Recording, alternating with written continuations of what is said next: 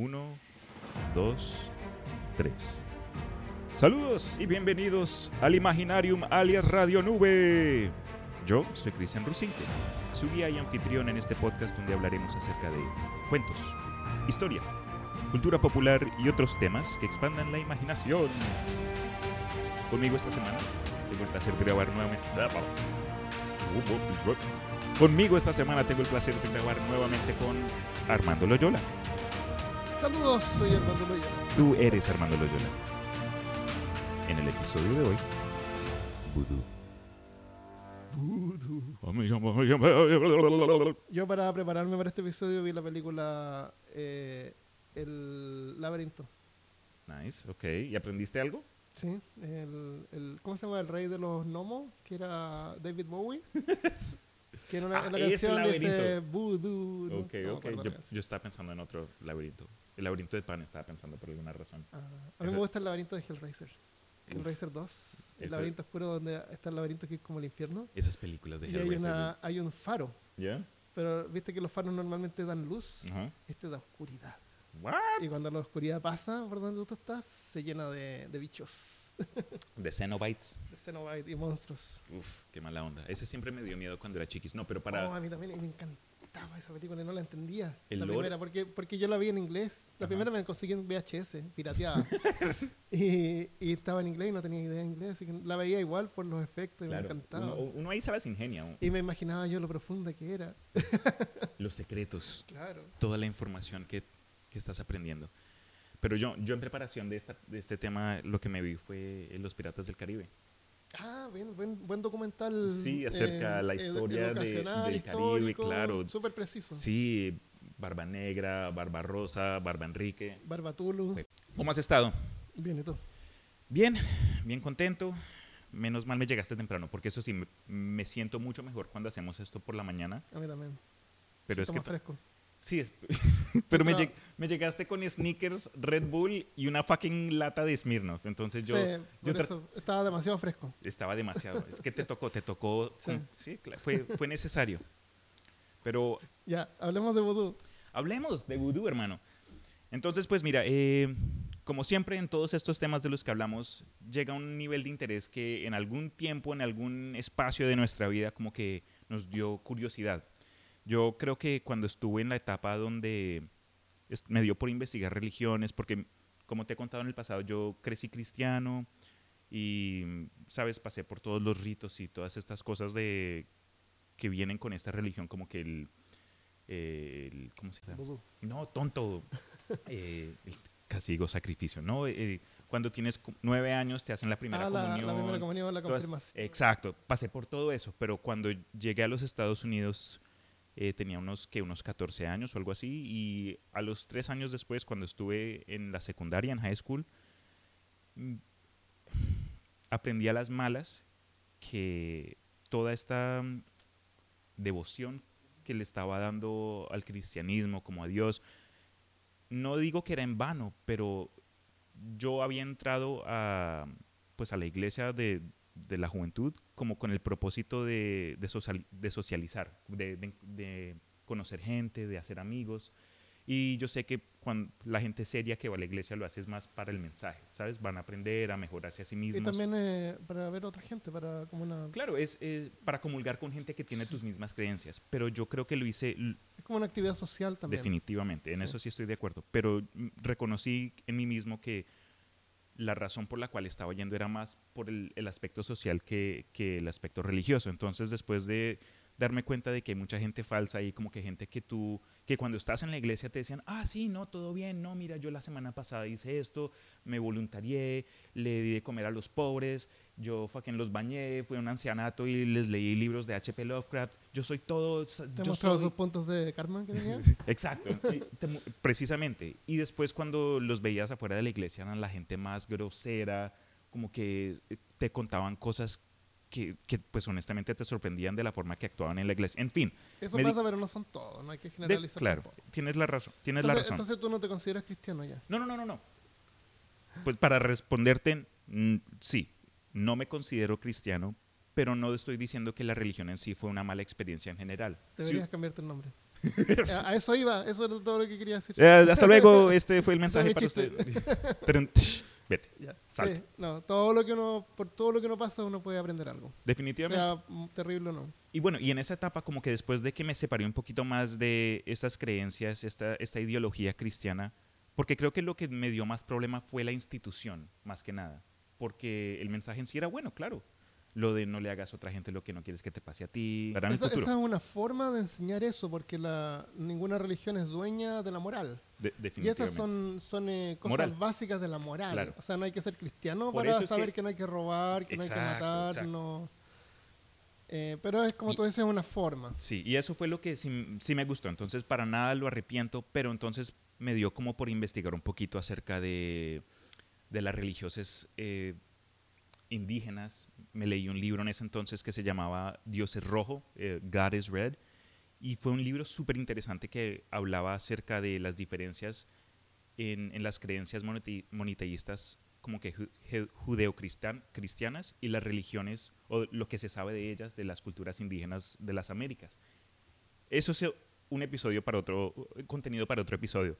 Pero durante este, esta época rara de experimentación social y de religiones, no es que fui esa persona que siempre cambia cada semana, como hoy, hoy soy hindú, hoy soy judeo. No, pero sí me dio la curiosidad por el vudú, porque es, no sé, eh, hay una saturación de contenido, hay como un misticismo detrás de, de esta religión, porque no se conoce mucho de ella o no, sí, no se conoce mucho. Es como que algo que mantienen bien secreto y se puede ver en películas, televisión, siempre hay como que el malo cae con, con la calavera pintada en la cara.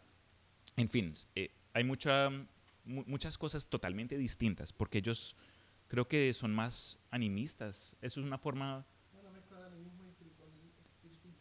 eh, por lo que tengo entendido, ellos tienen como un, una creencia en los Loa, que son espíritus que, que están alrededor de todo el mundo. Y, y cada Loa tiene su propia personalidad. Hay familias de Loa que como que se, se agarran a, a ciertos, eh, no sé, sentimientos o ciertas, eh, eh, ciertos estados, como que el Loa de la muerte, el Loa del sueño. Eh, en fin, cuando uno pasa de algo como que la Trinidad, Jesús, el Padre, el Hijo, el Espíritu Santo, a algo que contiene toda esta clase de, de espíritus. Es, es, es, un, es un cambio que, pues interesante, honestamente. Tienen su panteón. Panteón se llama. El panteón de espíritus, porque no son dioses. Bueno, tienen un dios que no se llama eh, Bandú o Boudier. Bondie, Bundia, sí. Ese fue como que el, el gobernador del mundo Que- espiritual o algo que es así. como que le da el origen a la, a la palabra después que se llama vudú. Oh, nice. Me habías contado algo tú, porque yo cuando investigué, lo que encontré con respecto a las raíces de la religión fue más generalizado. Porque muchos han escuchado de la palabra o saben que esta religión existe, pero no necesariamente acerca de su origen. Y por lo que yo entiendo es que durante la época de colonización a las Américas, donde mandaron una cantidad de esclavos, eh, est- esta gente que fue raptada de su tierra natal trajo cons- consigo eh, sus creencias naturales, la, eh, parte de su cultura africana. Esto pasó a finales de 1600, principios de 1700 en las colonias francesas. ¿Solo en las francesas? Originalmente solamente las francesas, porque lo ocurrió en la, iglesia, en la iglesia, en la isla de Santo Domingo, que es una isla que fue como fundada por eh, Bonaparte, por Napoleón Bonaparte, y había un montón de esclavos africanos, pero eran de los franceses. Y colonias francesas habían también en Estados Unidos, en lo que hoy día es Luis- Luisiana, por eso es que se habla alto francés ahí. Y después cuando, esa, cuando esos territorios fueron liberados, eh, la iglesia, la, de nuevo la iglesia, la, isla, la isla de Santo Domingo se pasó a llamar a Haití. Entonces, eh, esto existe principalmente en Haití, en, ah, en Luisiana, y también hay algunos como capítulos en Cuba, Brasil, Puerto Rico, Puerto Rico, República Dominicana, que son como los lugares cerca del Caribe. Sí, en el Caribe. En el el Caribe es Caribe, un- sí. una zona donde eh, existen muchas de estas religiones y derivativos del, del vudú. por mucho tiempo fue como prohibida porque la iglesia católica era como la predo- predominante, no, no era reconocida como una, como una religión y, y como que hubieron algunas cacerías de brujas por ahí, Uf. pero recientemente la iglesia católica reconoció eh, el vudú como una Ay, religión. tan amables. gra- qué amables, sí, gracias, Ay, Iglesia gra- Católica. Gracias, Papa. Gracias, Papa. Porque si no fuera por él, Claro, no sería, una, no sería una no, no, religión. no, para nada, no. Él, él es el que tiene que decidir si Él o es el no. que te dice, él, él afirma o- Claro. o, niega, claro. Es. Tocas con su permiso.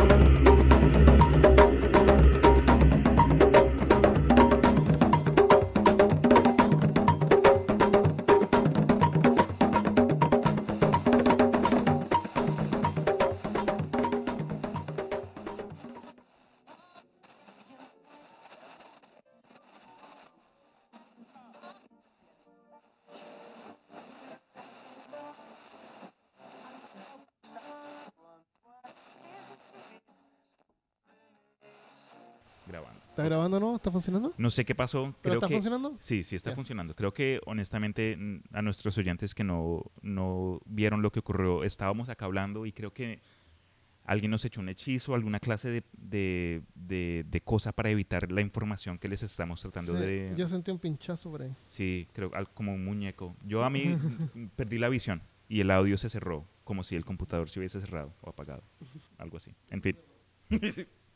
ok, pero en fin, ese es un poquito más eh, acerca de, del origen, porque como dijiste tú, tiene raíces eh, en la historia francesa y en la época de colonización de este país.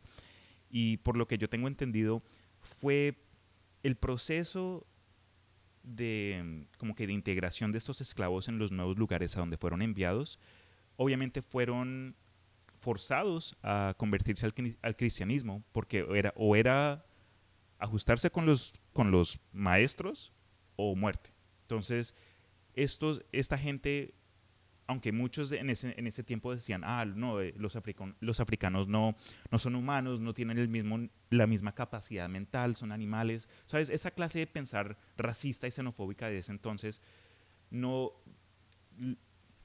les ayudó a cierto grado a los esclavos, porque ellos eran obviamente gente inteligente y se ingeniaron forma de poder continuar con sus prácticas religiosas, pero en lugar de hacerlo al, al- al campo abierto, lo mezclaron con aspectos del cristianismo y, y de ambas maneras como que podían seguir sus, como que sus, sus creencias natales eh, adorando a, a una mezcla de un loa con un santo. Entonces, por ejemplo, la santería tiene un sistema, un panteón que involucra a muchos santos cristianos, pero al mismo tiempo se les asimila un loa o un espíritu como que primordial como del mundo sobrenatural. Entonces, eh, de ahí fue que los esclavos comenzaron a, obtener un poquito más de, de- de ser, porque en un, en un estado donde te secuestran, te cambian el nombre, te torturan, tu vida, no, honestamente, yo creo que sería de los que primero se mueren, para ser honesto. Y esta gente tuvo que, que soportar tan- tanta, tanta violencia y tanto cambio. Ellos, esta, esto fue una victoria para ellos, creo, en mi opinión, ¿sabes? Poder encontrar una forma de seguir haciendo lo que sus antepasados hacían debajo de las narices de sus maestros, de, de- los, de los europeos, ingenio. Y evolucionó y de ahí fue que salieron, que salió la santería. Oye, es verdad que sufrían de los problemas de la esclavitud, ¿no es cierto? Sí, ¿no? Creo Pero que eso de- era un problema. Es un problema, es un inconveniente. Es una un, inconveniencia. pequeño, un pequeño- Eh, pero resulta que después de que el país fue liberado y se pasó a llamar Haití y tuvieron su propio gobierno, la esclavitud siguió existiendo, pero de otra manera, ¿En de serio? otro modo, ¿Cómo? por los llamados zombies. Uf. Uf. Es una esclavitud, ¿no? Es un, un- es un proceso de esclavización. Para muchos que no saben, cuéntales un poquito de dónde es que viene el, porque, ok, uno dice zombie y yo, yo sé que en tu podcast, en peor caso, tú tienes tu propia, tus propios fans y tú has estado haciendo esto por ya más de un año. Tú también tienes tu propio porque No, yo sé, pero estoy-. Porque hay, hay oyentes de- del Imaginarium que no, no conocen Ah. quién es Armando. Entonces, para un poquito de historia, yo empecé cuando trabajé con Armando hace año y medio o algo así, y él a- había tenido este plan. Siempre tuvo esta idea de hacer un canal propio con su propio contenido, y por lo que él me contó, tuviste que preparar un par de cosas. La página web, eh, aprender estos nuevos sistemas, pero eventualmente cuando iniciaste con Christopher, eh, creo que un día me dijiste, oye, yo sé que pues esto te interesa y me, me invitaste. Y eh, tú, gracias a ti, es que encontré este amor y este hobby. Porque yo esto lo hago porque, pues obviamente tengo mis propias razones, hay un propósito final al que yo quiero llegar, pero esto me ayuda. Secretos. Entonces sí, tú, tú en, en el peor caso tienes tus propios episodios y uno de ellos es, es acerca de zombies. No, no, no, es acerca de... Pero hiciste uno de zombies, ¿no? Con Christopher, uno de los primeros. Perdón, es, sí, es sobre zombies, pero no es enteramente sobre vudú. Claro, Mencionamos el vudú ahí sí, en, Pero en- brevemente. en forma más o menos extensa, Ajá. Pero también hablamos sobre otros métodos de zombificación natural. Pero exacto, entonces la gente cree que el, que el zombie viene como que del- de ese, esa, esa escena de las películas donde es o por magia o algún químico, se derramó Oye, alguna clase de cosa. Una cosa interesante, eh, Dime. porque los zombies originalmente en, la, en, la, en Hollywood aparecen en las películas de Jorge Romero, ¿no es cierto? Ajá. En Las de blanco y ninguna- negro. En ninguna película de Jorge Romero se menciona la palabra zombie. Son identificados como zombies porque es como lo más parecido a lo que parecen ser. Parecen zombies de Parecen. la religión vudú. A eso se asemejan. Y ese es un buen ¿Entiendes? segue, porque la- el vudú en sí, como dijiste, es un proceso de vudú más natural, no es algo que involucre rituales o algo así. En, en- en- bueno, ok, ok, ok, Rituales. ok, lo retiro, pero a lo que voy es que gracias a las formas de entretenimiento como Walking Dead, Fear of the Walking Dead, las películas de Jorge Romero, la- todas estas películas como 28 días después, donde el, el zombie es un muerto o una persona que fue infectada por alguna clase de sí, cosa. por alguna cosa médica. Pero a lo que me refiero es que se les llama zombie porque parecen ser como Parecen si fueran zombies de- del vudú. Vale, entonces con eso dicho, Pero no son zombies reales. entonces, ¿qué es un zombie? Sería la siguiente pregunta. un zombie es un esclavo. Es un esclavo. Y por eso te digo, después de que toda esta gente sufrió la esclavitud, ellos siguieron esclavizando a su propia gente. Dude, severo. ¿Sabes tú cómo es que hacían este, este, este, estos esclavos? La parte técnica la tenemos en el episodio de zombie, pero no, no me acuerdo ahora. Yo por Eh, lo que recuerdo, yo sé, ok, hay ciertas, ok, hoy en día existen plantas, existen eh, materiales en nuestro mundo que si se mezclan de cierta forma crean un efecto en el cuerpo, en, en la psiquis humana. En Colombia, de donde soy yo, hay algo a lo que muchos le temen. Es como algo que di- le dicen a los turistas, oye, cuidado con si alguien se te aproxima con, con un mapa en la mano, en la mano, sabes, no, no, no pongas tu cara ahí. O si te metes a un taxi, ten cuidado, asegúrate que los, eh, los seguros no estén bloqueados, porque hay algo que se llama el paseo millonario. El paseo millonario es cuando la gente se aprovecha de ti después de haberte, pues no envenenado, pero hay una planta en Colombia que bajo cierto proceso se vuelve en un polvo, no estoy hablando de la cocaína, tiene un nombre específico, pero esta planta en, en su forma de polvo, cuando te la soplan en la cara y se te mete en el sistema, te vuelves un zombie. Te, te dicen la gente, vamos a tu casa, vamos. O sea, ah, ¿Dónde está tu, eh, tu tarjeta de crédito? Aquí está. te méteme el code. momento que- O sea, dame tu televisión.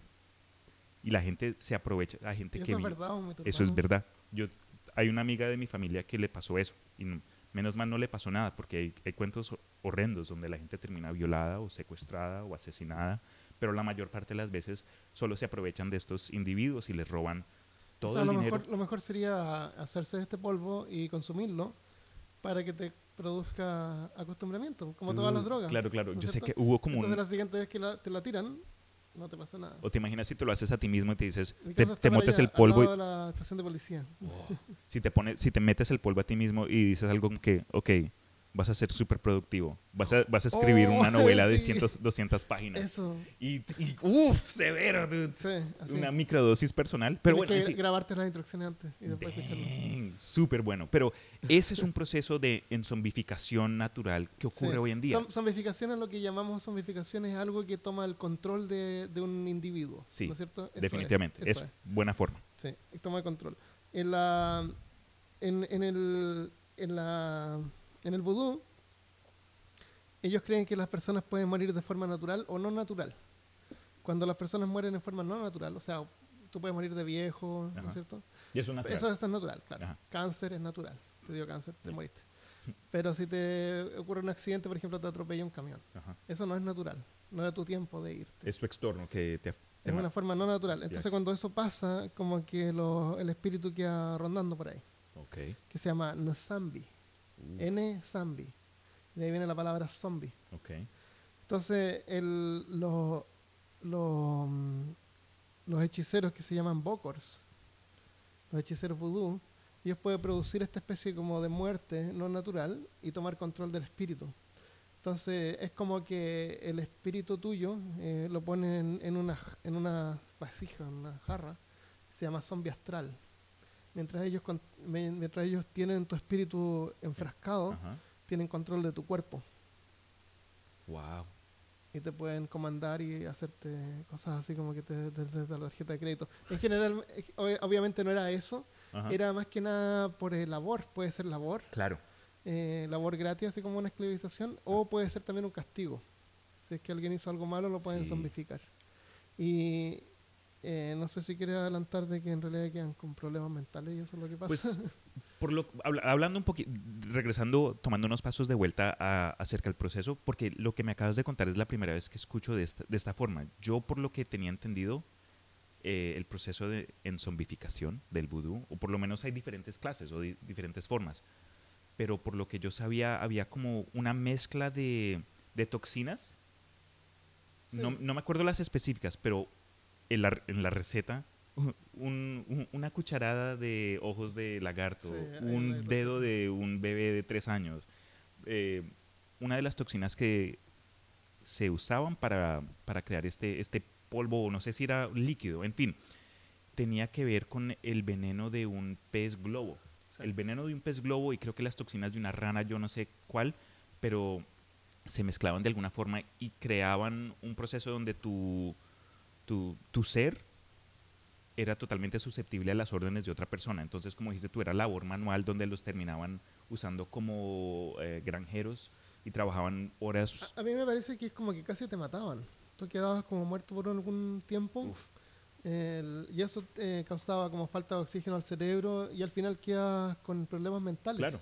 Y estando con problemas mentales, eres como más fácil de que sigas las instrucciones que alguien te diga, pero no puedes hacer nada en forma fina. No. claro, esas Es como, instrucciones es, es- es como algo bien crudo lo que puedes hacer. básico. Sí, súper básico. Camina, salta, problema con problemas coge, gente- levanta. Sí. Ya, no como que hazme los taxes o Claro, pásame no, el nivel acá de. Nino Kuni Sí, o no. termíname el juego de Sekiro Dice Twice, Claro. mata a este último jefe. No. No, eso no. Eh, pero creo que, ok, un poquito de contenido acá, pues, eh, cuando, creo que la primera vez que yo vi o supe del zombie fue una revista, no me acuerdo cuál fue, una revista cuando yo era chiquis y era como que los top 10 monstruos de Hollywood o algo así y uno de ellos era, oh, el zombie. Después de, pues de, de que me llegara curiosidad, me puse a revisar información acerca del zombie real, porque en esa, en esa, en esa revista era como el zombie de, ¿sabes? El, el, el monstruo, más por decirlo así, en lugar de la víctima de un proceso donde alguien toma el control sobre ti. Totalmente una Por- víctima. que claro, entonces el zombie real, creo que hay un documental en de los 50, algo, algo súper antiguo, donde un estadounidense supo o aprendió acerca de la receta que acabo de mencionar con el veneno de un pez globo y fue a, las, a, una, a unas islas del Caribe. No sé si era Haití, de pronto pudo haber sido eh, Trinidad y Tobago, no me acuerdo cuál fue, pero cuando estuvo ahí estuvo haciendo investigaciones y supuestamente, por lo que recuerdo en este documental antiguo, le dijeron, allá el señor que vive en la colina, ese, es, eh, eh, ese fue el, el- Boca. No, no, no, ese, ese fue un señor que se supo que fue enzombificado y sobrevivió. Ah, Entonces este señor fue y le hizo una, una entrevista. ah, sí, sí. Y Sí. por lo que recuerdo, lo que le contó fue fuera de lo normal. Fue una historia donde de un día para otro, bueno, en fin, lo que contó el- la víctima fue que lo que, lo, que recuerda, lo que recuerda fue que estuvo enterrado por X o Y razón. Lo sacaron de la tumba, lo tuvieron que sacar de la tierra, si mal no recuerdo. Y este señor lo tuvo en, en su casa como por más de dos años. Creo que fueron cinco años que estuvo perdido Wow. no lo encontraron años después, después de que la gente, su familia y sus amigos pensaban que había muerto, lo encontraron caminando en una calle, con la ropa hecha mierda, como que súper eh, arañado, como, hecho, como alguien que ha estado sucio, ha estado en la calle, un indigente, zombificado. y Que no les cambian la ropa. como dije, pobrecitos, como dijiste tú, con problemas mentales. El man no, no, no, fue, no fue la misma persona después, pero dijo que tenía recuerdos. Y sí recuerda que le tenían que dar dosis, no diarias, pero cada... Ah, sí, sí, eso es importante. Ajá. Él le tienen que seguir dando ese Claro, no es algo de mantenerlo. que boom, te lo ponen una vez y ya permanentemente Claro, eres un zombie. ¿no? Y, si, y, y lo que le ocurrió con él, no sé si, si fue porque fue un castigo, como habías dicho tú antes, que le, le hicieron esto, pero hubo un punto donde no le siguieron dando la dosis de, del- de la cosa y, y lo dejaron ir, o no sé si se escapó. La, la verdad no recuerdo, fue hace años que, lo, que encontré este, esta película. Pero ¿sabes? No es algo que ocurrió en el pasado. Esto, esto sigue ocurriendo, como con el ejemplo del paseo millonario. Hay otras cosas, ¿sabes? Algo que me gusta decir a mí es que vivimos en un mundo loco donde para mí es imposible decir esto. Yo sé, yo estoy seguro que esto es imposible. Yo sé que en, en- en ese punto tú y yo tenemos diferencias, pero no, para mí. yo, yo no creo que eso. ¿Cómo que a qué te refieres? Eso. eh, porque yo sé que tú, tú eres más escéptico, lo cual es bueno, Escéptico. escéptico, gracias. Y ese nivel de, de escepticismo es bueno para no ser incrédulo. Yo sé que en el pasado fui una víctima de, me contaban, ah, ¿sabías que la luna es roja? Y yo, ah, sí, súper. Aunque claramente no lo es. Pero es por eso es que me gusta grabar contigo, porque son como, somos el, el lado opuesto de la misma moneda, pero tenemos como que el mismo propósito. Nos Sí. gusta esta clase de información, aunque lleguemos a él por distintas avenidas, lle- llegamos al jugo, llegamos Sí. a la verdad, no sé si es verdad, pero llegamos a, a lo que queremos encontrar. Con que nos sintamos satisfechos, cómodos. Sí, Eh, todo lo que lo- uno cree eh, te sirve para navegar en el universo. y- definitivamente. Pero algo que sí admito es que creo que si eres escéptico o eres un incrédulo, siempre hay eh, information bias. No sé cómo se dice en español. eh, es- es- siempre vas a buscar información que reafirme tus creencias. Básicamente, y si eso tú crees no- o no es un crees. pecado que, aun por muy escéptico que seas, siempre, siempre vas a ser susce- susceptible a eso. Definitivamente, todos somos humanos, nadie Claro. es perfecto. A lo mejor menos, pero igual.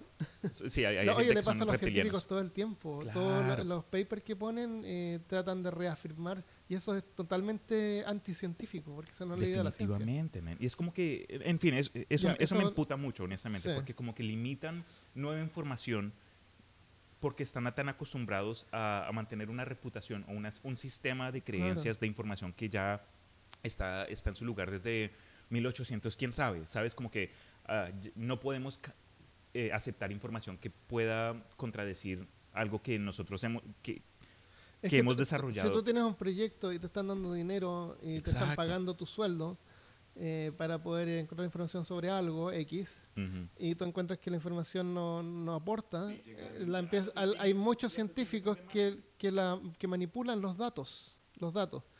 Eh, y eso pasa en el mundo científico, o sea, no, no todos los científicos son tan científicos como deberían ser. La ciencia lo que debe hacer es, es con- es buscar formas de contradecir la, la tesis, tratar de, de desprobarla, de, encontrar eh, las fallas.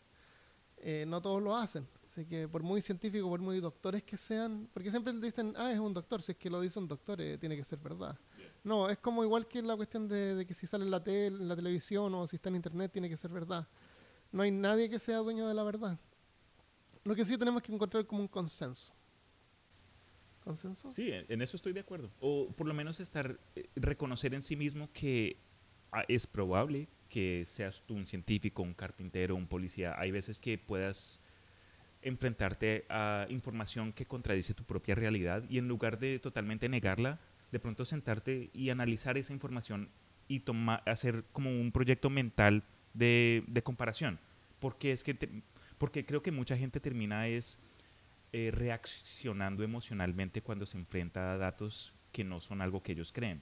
Como que se dejan llevar por la emoción de que, ¿cómo así? No, no, no, no, no, eso no es lo que yo pienso, hermano. Sí. No me enseñaron eso, me hacen favor y eso me lo sacan de acá. Y en lugar de tener esa reacción explosiva, de pronto hacer preguntas. Ok, me dijiste, me dijiste que la luna es roja. ¿Por qué? ¿Por, de, de dónde sacaste esto? Aunque tú mismo puedes ver que el color es blanco o azul, lo que, lo que sea. Si alguien viene y te trae información nueva en lugar de, de deshacerte con Es- ellos, Es gris. es transparente, Es actually. gris. Ah, es transparente. en fin, como que tratar de, de- de pensar un poquito, un ejercicio mental de, de, de ver, tra- tratar de ver el punto de vista de, de- de esta información, de esta otra persona, de esta otra fuente. De repente es cómodo no tener que pensar.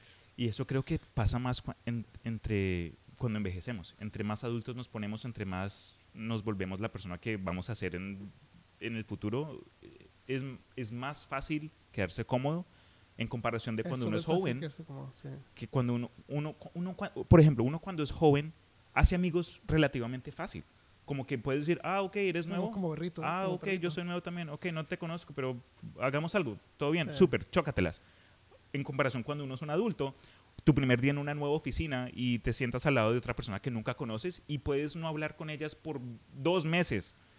Y como que, "Ah, este man huele a mierda, nunca se baña, siempre es como que encuentras algo que te irrite acerca Ajá. es más difícil hacer amigos. Entonces, ¿Quién se sentó al lado tuyo? Dime. Dime, dime, dilo, dilo. no sé, pero admito que no puedo, no puedo oler nada de mi, de mi orificio derecho. Desde ese entonces. Es- hon- honestamente, por favor, gente, bañense, lávense los dientes. Hay unos polvos que hace que la gente haga lo que tú quieras. Bañarse en las mañanas. Le voy a decir, oye, ¿me puedes leer este- esta línea acá de esta novela? Eso. Bañate cada mañana. Báñate todos los días. ok, pero nos desviamos un tris. En fin, vudú. Vudú. Otra cosa bien importante del vudú, o, o de acuerdo a lo que vemos en Hollywood, es la muñeca vudú. Porque es una cuestión que inventó Hollywood. es decir, que como que el muñeco de... Una, un- una muñeca vudú simboliza un loa.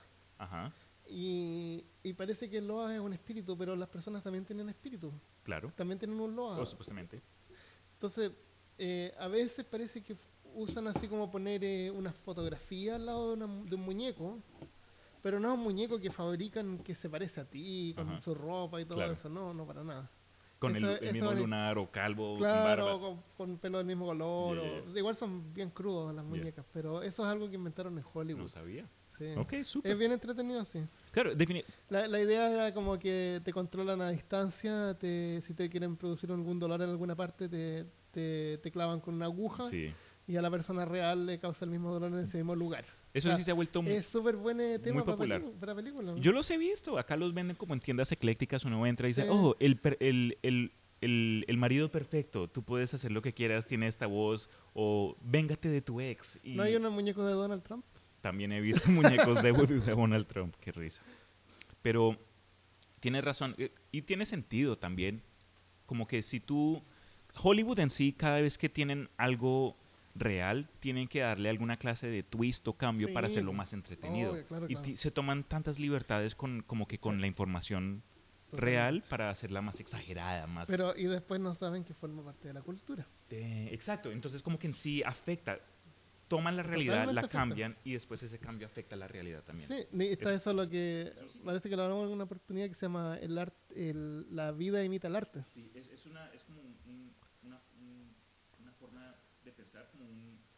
No, el, el- cuando tú ves una película se supone que la película debería representar la vida real, Right. la- cómo es la gente, la cultura.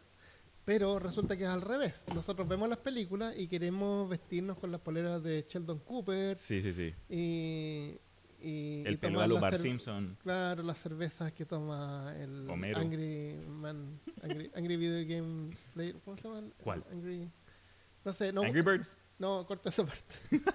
Nos gusta, Pero sé lo seguir, la, sé lo que te nos gusta seguir la moda que está en las películas Exacto. y si hacen alguna cosa en las películas, porque muchas veces la hacen porque es más práctico para realizarla, después eso se, se vuelve cultura. Uf. A mí me da, me da risa, por ejemplo, eso que en todas las series eh, están en las casas adentro con zapatos.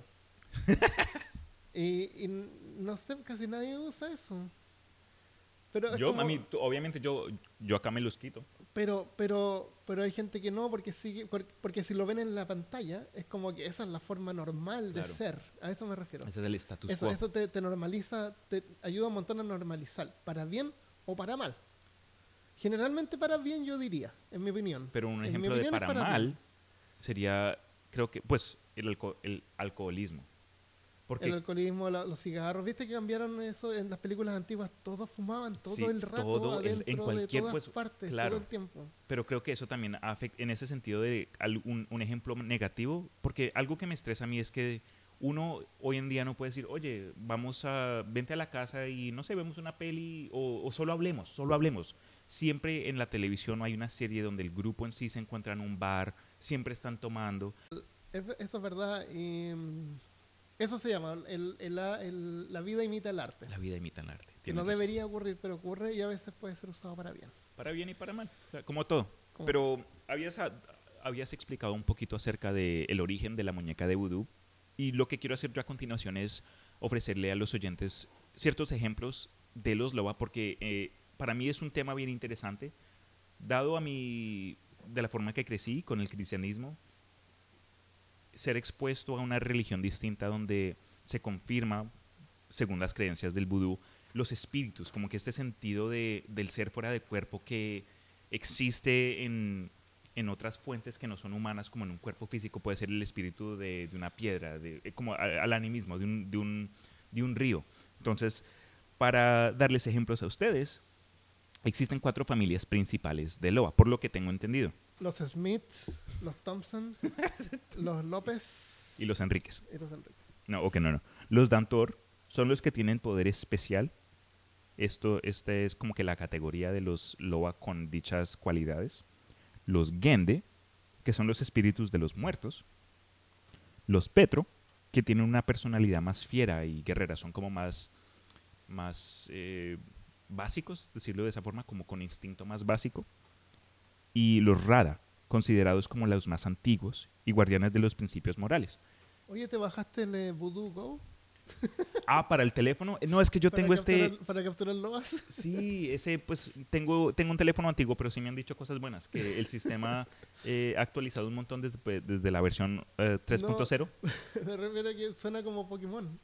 Las familias, así como tipos de Pokémon. Y que Necesitas una Master Ball. ellos. Claro, y pueden combatir entre ellos y, lo- y una clase. No me acuerdo los nombres que dijiste, pero son más poderosos contra otros. No, lo que dije fue, pero dices algo súper chistoso porque por lo menos uno, en un juego que se llama World of Warcraft, hay una raza que son los trolls.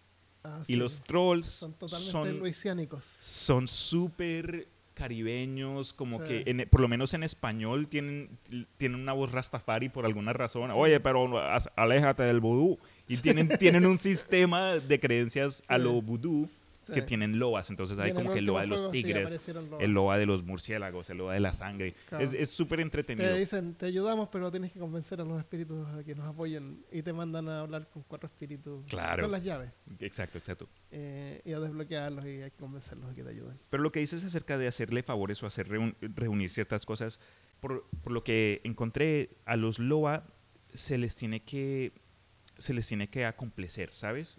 Ellos tienen ciertas habilidades, pero tú tienes que eh, demostrar como que tu, tu devoción sea por, por ritual, por, por sacrificio, porque lo que dice, e- es cierto, en ciertos lugares el sacrificio de animales, por lo menos en la santería, es una práctica común y no se les, no Ah, se les hace raro. también Es parte animales, de, sí. de su proceso religioso.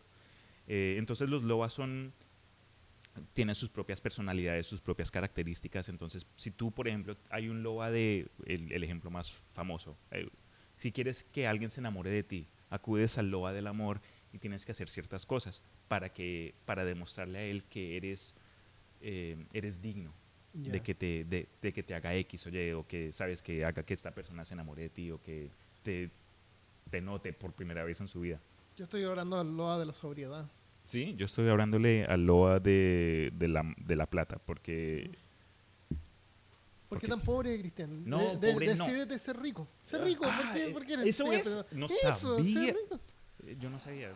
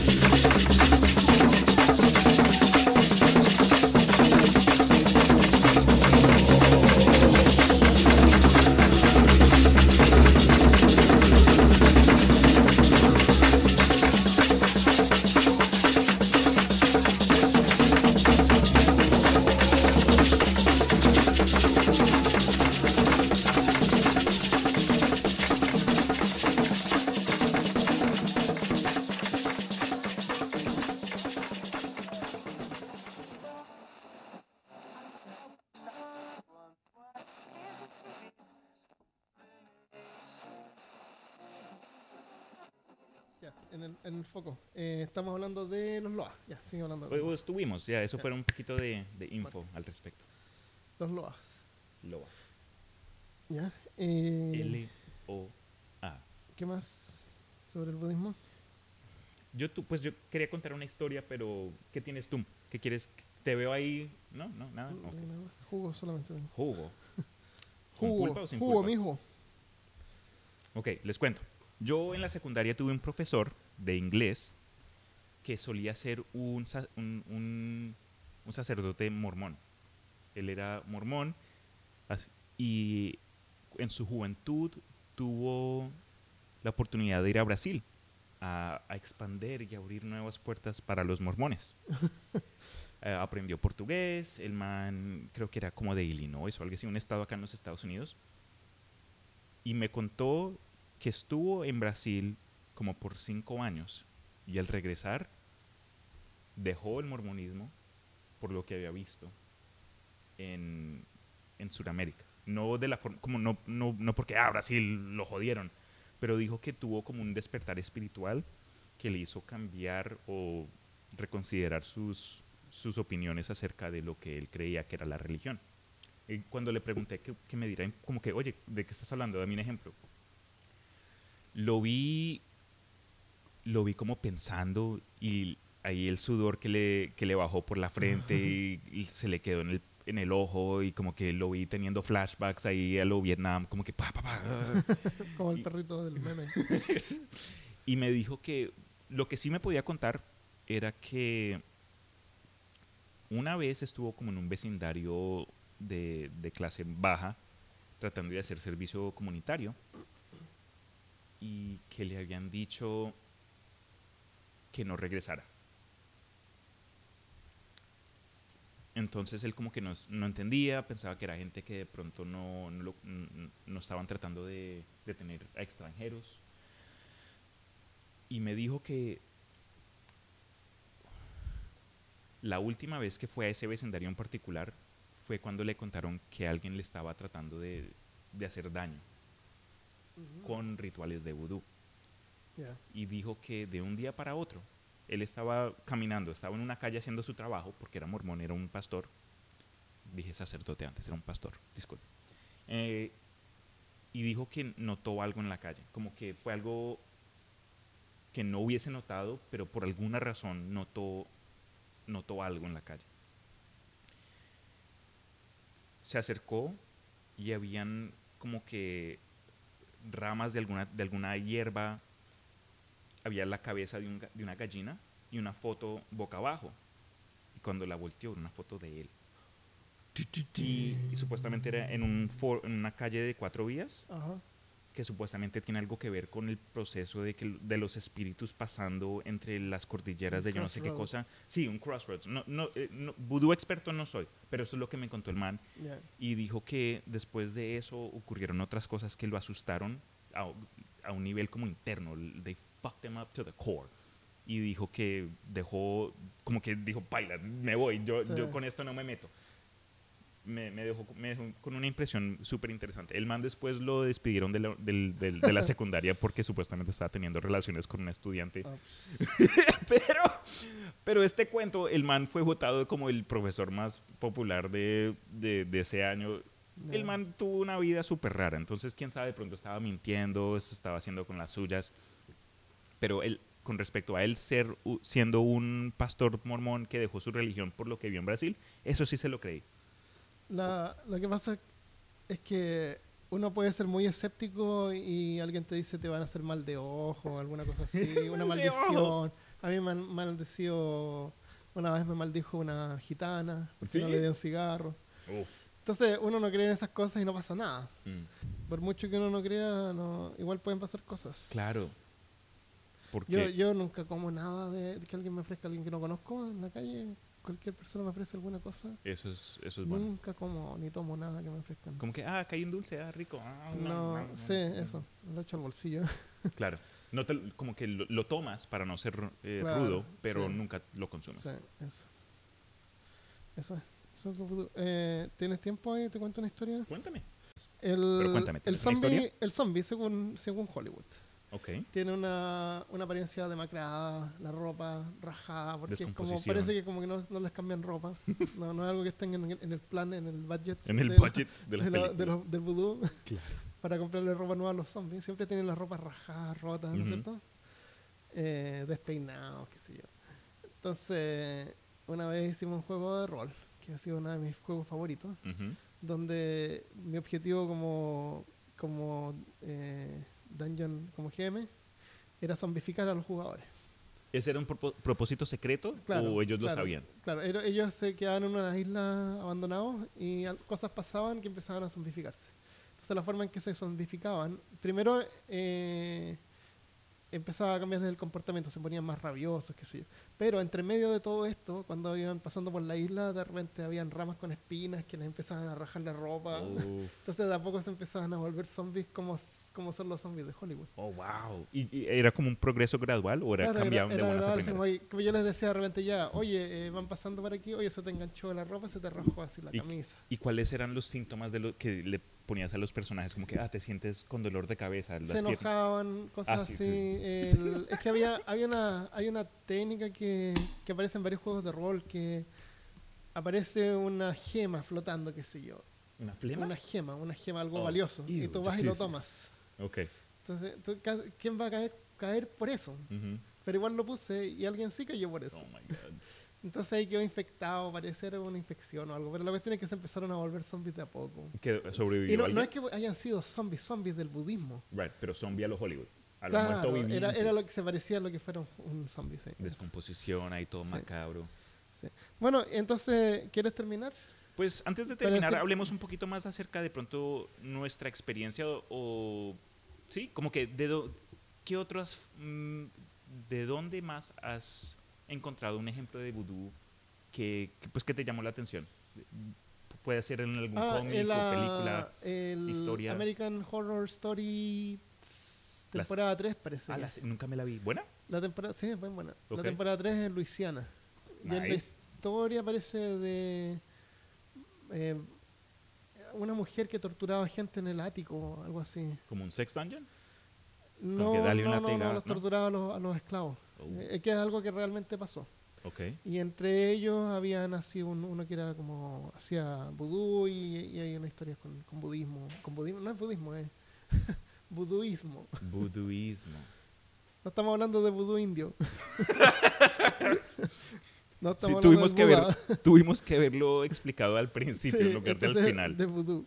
Eh, eso es bien bueno porque le, como que lo muestran en harto detalle. ¿no? Ok, ok. Sí, muestran así en boca y todo. A mí creo que me vi el primer episodio de la primera temporada y me dejó como con tan, tan mal sabor en la boca Sabes que... que parten, parten lentas esas series. ¿Sí? Parten lentas. Pero eso no, para mí eso no es problema. Me gustan las series Pero que, tienes que que tener escalan. paciencia, entonces tienes que quedarte hasta el tercer episodio. Eso a mí no me importa, pero es que por alguna razón hubo algo en el primer episodio que me, que me dejó como que eh, por, eso, espantado. por eso te digo, tienes que seguir viéndola. y te engancha. ok, ok, ok. La- Me va a tocar. Pero no, entonces me- con no la tercera gustó, temporada. no me gustó la del... No, no son todas buenas. Sí, eso me la, han dicho. la primera es ok. Eh, la- mira, la gracia de American Horror Story es que son los mismos actores. ¿cierto? Que se rotan. Con diferentes... Claro, pero son diferentes personajes. Ah, como en Cloud Atlas. Eh, entonces, la primera es ok. Ok. El- la, la primera parte así como bien y después se pone lenta. ¿Cuál es el propósito de la primera temporada? Como Un la casa fantasma en un embrujada? cas- Ok, casa ok, ok. embrujada. Ok. La segunda parece que es la de Luisiana, donde aparece vudú y todo eso. Después hay una que es el Como Freak Show. Freak Show. Esa Ajá. es buena también. Me gustó, me gustó esa. Esa la vi completa. Y después hay una que es con Lady Gaga. es un hotel. embruj- Es un Oh. hotel donde un tipo torturaba gente y la mataba. ¿No había esa una no la vi no me como un gustó. hospital o algo así, como que un manicomio? Esa tampoco la vi, también la encontré media random. O sea, no random, sino que como súper ¿no te común, así como que no, no, no aportaba nada nuevo Claro, a claro. lo que conociera. Eso de los actores eh, como que rotando a ser diferentes personajes, lo noté en otras series y en otras películas, pero creo que cuando se hace bien es, Ujú. una, de- es una buena forma para demostrar la habilidad de un actor. Sí, totalmente. Me encanta. a mí está eso la- me gusta no mucho. mira, no me sé los nombres de los actores, pero está la mujer esta de Six Feet Under. La mamá, ¿te acuerdas de Six No, nunca me la vi, pero sí, recono- buena, sí reconozco que fue una serie popular. Eh, Súper buena. Que, eh, está la mujer esta de la película de, de Stephen King, Misery, Ok. que era la mujer que lo torturaba, que lo Sí, que mantenía le rompió las Claro. piernas. Uf. Esa, está, esa siempre aparece. Ok. Y hay otros, esos son los más conocidos. Ok. Eh, pero son, son ok. A mí lo que me da problema es cuando encuentran a niños para que actúen en, en como que en, en series serias Ah, y no no sé si es porque es el hijo de un famoso el hijo de un productor que necesita el favor pero cuando estos niños no no aportan de la- del nivel que los profesionales lo hacen eso me, lo- me lo tira a mí por completo sí. hay hay ejemplos donde los niños se actúan de- como que son Son perfectos súper profesionales, sí. Sí, son súper buenos. Como que los niños de, por ejemplo, It, la, la, la, la, la remake de It de Stephen King que salió hace como año y medio o algo así. Para mí, en mi opinión, los actores, los, los jóvenes actores, súper. En Stranger Things, igual. En la serie Dark de Netflix, que es como un Stranger Things para adulto, pero en, en, en Alemania, también lo- hay un niño. Los otros son como que teenagers, como que eh, Ya. más, más grandecitos, pero hay un niño que también súper bueno. Entonces, eso para mí, en mi opinión, cuando estoy viendo algo, una serie de terror, cuando es algo como que, ¡ah! ¡ah! ¡hay un monstruo! ¡ah! Like, ¿En serio? Eh, ¿Really? Me, lo, me, lo- me, me- saca de, de esa ilusión. que- Porque sí. uno cuando ve televisión o, películas, uno quiere, quiere que te hipnotices. Sí. O quieres que te hipnoticen. Quieres perderte en esta historia, en Uno este suspender la credibilidad Precisamente. un, un tanto, pero ¿hasta cuándo? Eh, otros ejemplos de vudú que yo he visto, por lo menos a mí que me dejaron impresionante, fue algo que te mencioné a principios de, de grabar, fue Piratas del Caribe. Por alguna razón in- incluyeron a esta, eh, bueno, spoilers, aunque las películas ya han estado, ya salieron Sí. desde hace años. En la serie de Piratas del Caribe con Johnny Depp, a la diosa del mar Calypso la como que la atraparon en forma humana y ella apareció en la primera película como una, una sacerdota vudú, bud- budista o algo así. Y ten- por alguna razón nunca se lavaba los dientes y tenía los dientes súper negros, pero ella tenía como, no sé, podía leer el futuro, podía, sabía dónde estaba, no sé, la receta para salvar a, a Barbosa. O yo en fin, se me hizo súper entretenido. Pero otra que de pronto reconoces más fácilmente eh, es en Diablo 3. Mi, clase favorita para quienes jugaron Diablo 3, que es un videojuego de PC, fue el Witch Doctor. Ah, eh, sí. el, el mago doctor, no sé cómo se dice en español, el el, el médico brujo. médico brujo.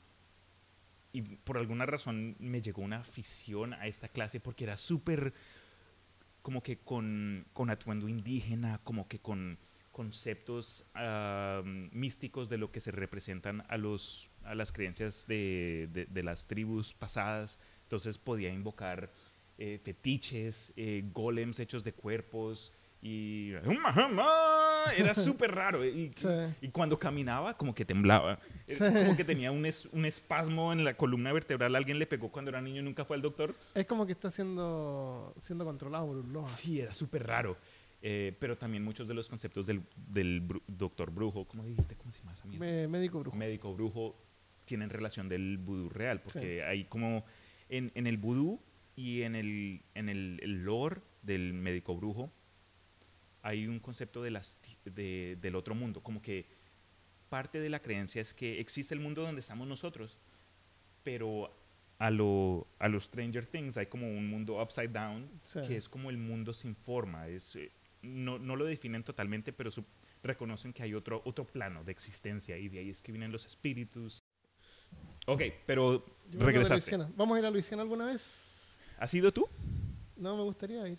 Yo he ido ¿Cuánto- una vez. ¿Cuántas horas de manejo son? ¿Como cuatro? 16. No, 16 son algo. Ok. 7 horas, 8 horas, 8 horas. Ya, die- 16 horas es pero mucho. Eso ahí de vuelta. Me- Tomé la ruta larga, es lo que Sí, parece bien larga, por Canadá. Pero muy chévere. eh, me estafaron cuando estuve por allá. Me estafaron como, como huevón, me, me dejé llevar por un timo bien tonto. En fin, pero sí, Luisiana sería súper buena idea y creo que a ti te gustaría porque hay museos, hay toda clase de arte, hay mucha historia muy rica Hay allá. cosas oscuras. Eh, Porque yo soy dark. Eso fue algo. Aunque yo como turista, siem- cuando estuve ahí, creo que una de las primeras cosas que le pregunté al tío de Samantha fue, ¿has tenido alguna experiencia con vudú? Como súper tonto. Y esa- eso para ellos es como que algo que ni se habla, es como que ni reconocen, no sé por qué es pues, por lo que están tan al- O sea, todavía es como medio underground. No, no vas a ir a una sí. iglesia vudú. Exacto, pero sí, sí supe que hay lugares, por ejemplo, que un, un ejemplo, hay un, un lugar bien popular para gente que va a visitar a Luisiana por primera vez. Es como la tumba de un sacerdote vudú que está disponible, que está como que expuer- expuesto y tú puedes ir con ofrendas y puedes pedir un deseo, supuest- supuestamente. Entonces es un lugar donde muchos van y como que dejan una botella de, de- de whisky, lo que sea, se fuman un cigarro o un blunt y dicen, ah, eh, vengo acá, mi señora, para eh, respetarte, espero que tenga un fin de semana y mi novia no termine embarazada. Pero bueno, ok, cerremos, porque ya le veo las ansias. Parece que alguien está controlando a Armando, le está diciendo, ya, no más, no más. Siempre, man, muchísimas gracias por llegar acá y participar conmigo. Yo sé que para mí fuiste instrumental para a, a mi involucración con todo esto. Ahora ya me estoy inventando esta palabra. I know, con right? Palabras nuevas. Involucration Nation con nuevas. Malcation y Christopheration. Imaginarium. En el. Oh, Imaginarium, puta. las no, pero a lo que me refiero es que siempre que estás conmigo acá y estamos grabando, creo que tenemos una buena energía. Y sea un concepto de, no sé, fucking vudú o las patas de un gato o en el episodio de mañana vamos a hablar acerca de los mouses del computador y cómo Ah, evolucionaron a través de los años. Fascinante. Siempre me acuerdo, encontramos me acuerdo algo que de- que limpiar las bolitas. sí, las- ah, en fin. Espero que esta no sea la última vez. ¿Y quieres, de- ¿quieres dejar algún mensaje a los oyentes de, de este podcast? Ah, escuchen, los quiero mucho. Un hombre con palabras cortas. Así, es- eso es lo que me, me gusta mucho de ti. Pero por ahora nos despedimos. No, gracias por escuchar. Sí, a mí me gusta lo que está haciendo Cristian. Él tiene un punto de vista menos escéptico, pero más imaginario. Eh, así que si les gusta, díganle, porque es importante y mándenle sugerencias para otros episodios. Sí, definitivamente. Muchas gracias. Y si quieren escuchar más... ¿Tiene, eh, ¿Tiene Facebook al menos? Sí. Oh, no, fuck, no, I don't. Lo voy a tener. Que sí- no, di que sí y lo agregas. Ok, y lo sí. tienes listo cuando. Sí, lo Sí, tengo. ahora tenemos Facebook. Sí, ahora hay un Facebook. ¿Tienes Eh, página? Eh, únanse. Pero, ok, si quieren escuchar más contenido de Armando Loyola, pueden encontrarlo en su página web y en su podcast de peorcaso.com, donde habla acerca de qué temas. Ciencia, historia y cultura del extraño, terrible, perturbado. El único podcast que- con un eh, punto de vista escéptico. El, el único podcast posible. que enseña, entretiene y perturba al mismo tiempo. Pero, en fin, se nos cuidan y cuidado con el vudú. Nos vemos.